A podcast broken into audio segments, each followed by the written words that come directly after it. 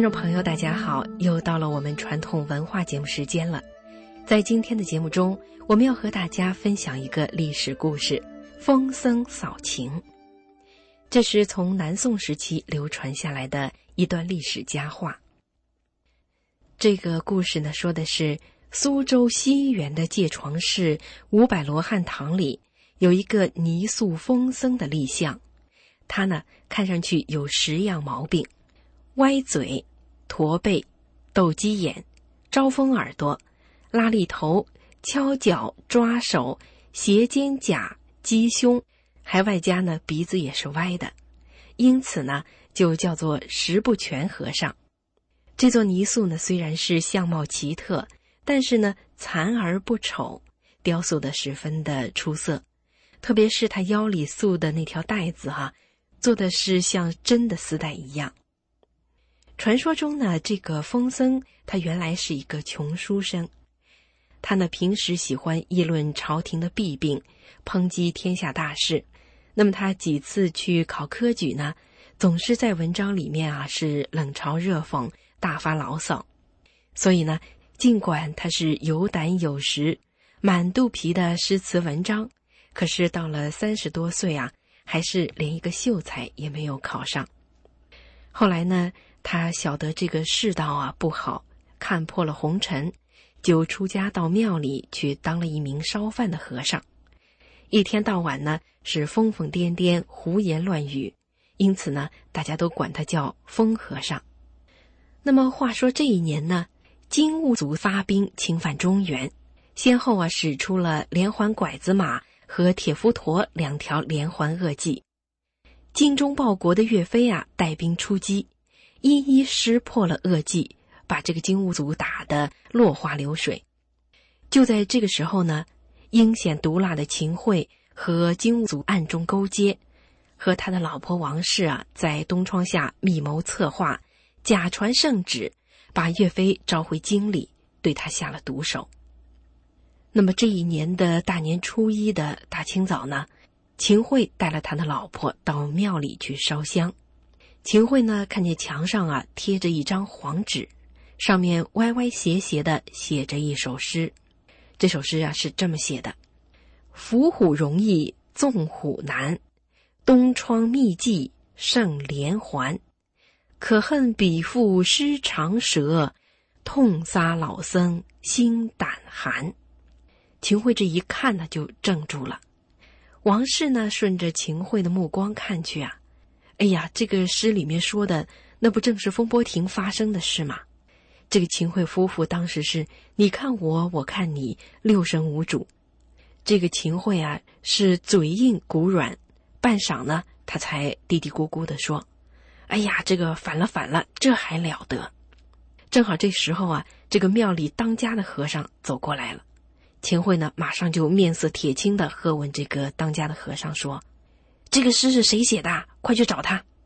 这个当家的和尚啊，一听这个话音啊，就知道这个人有点来头，可不能得罪，所以呢，瑟瑟发抖的就说：“啊，那让我去查查看吧。”过了不一会儿，这个当家的和尚啊，就领来了一个和尚。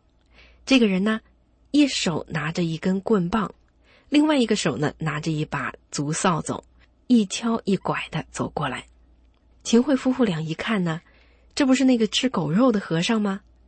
秦桧就故意冲着他说：“我道是谁写的？原来是个蓬头垢面的脏和尚。”这个疯和尚呢，也冷冷的回答道：“我道是谁叫唤？原来是专门吃里扒外的七十刚。”秦桧一听啊，真是怒气冲天，就吼起来说：“你这个叫花和尚啊，吃狗肉吃昏了！”见了老夫啊，怎么也不下跪？这疯和尚呢，两手一抖，两脚一瘸，然后指指他的膝盖头说：“冻疮时发，不能下跪。”这秦桧一听啊，这和尚啊实在是厉害，他眼珠一转，盯着这个疯和尚身上的破袈裟，就呵斥道：“看你衣着这样破烂来见我，成何体统？做和尚的难道一点礼节也不要了？”这疯和尚呢，嘿嘿的一阵冷笑。他说：“你这位大人啊，锦衣玉食，知书达理，怎么说得出这种话来呢？你不要只重衣衫，不重人呐！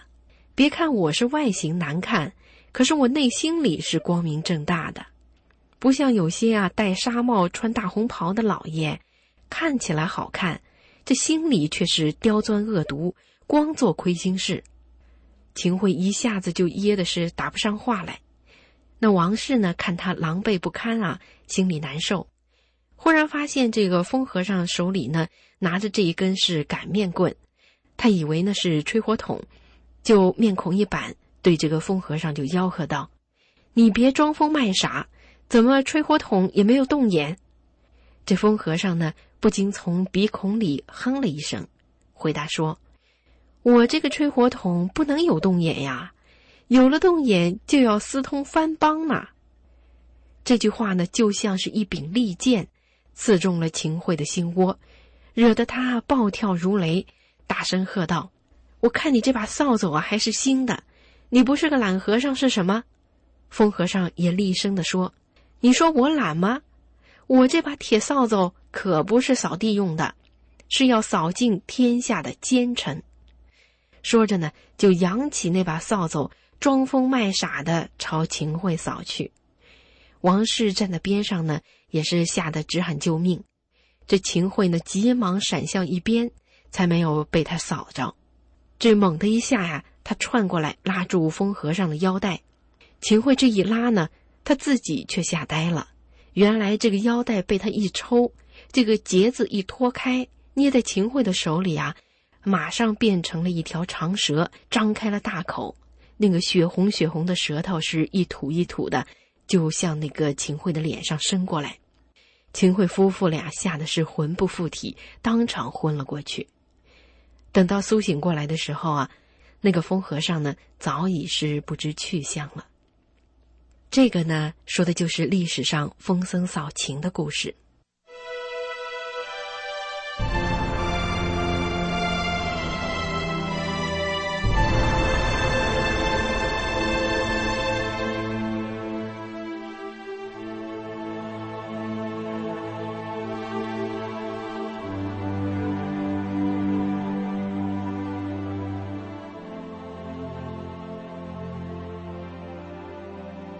历史说起来呀，是如此的相似，冥冥之中，历史的巧合似乎也在启示着我们。南宋时期的秦桧以莫须有的罪名迫害岳飞，今天的前中共党魁江泽民和中共恶党相互利用，造谣构陷法轮功，可谓是同处一辙。当年的秦桧呢，最终是落得千秋骂名，跪在岳飞的灵前。风和尚不畏强暴、不惧淫威的品格令后人敬佩，后来呢，人们就奉他为菩萨，塑了像供在西园的罗汉堂里，千秋万代的让世人瞻仰。那么在今天呢，江泽民迫害法轮功，已经在十几个国家被起诉，最终呢，他也必将得到正义的审判。而说到中共对法轮功的迫害啊。现在在修炼界中，在有功能的人中，以及在各国流传下来的古老预言中，都可以明确的知道，中共恶党对人类和神佛都犯下不可饶恕的罪行，罪大恶极，即将被上天消灭。现在在中国的退党大潮呢，正是人们扫除中共的大潮。每个人是否有勇气来做出良心的选择呢？或许风僧扫晴的历史故事就是一个值得我们体会的榜样吧。好，听众朋友，这一期的传统文化节目时间又要到了，希望您能够从中有所体会。明慧广播电台的网址是 m h r a d i o 点 o r g，欢迎您把自己的感想、意见和建议告诉我们。谢谢您的支持与收听。我们下次节目时间再见。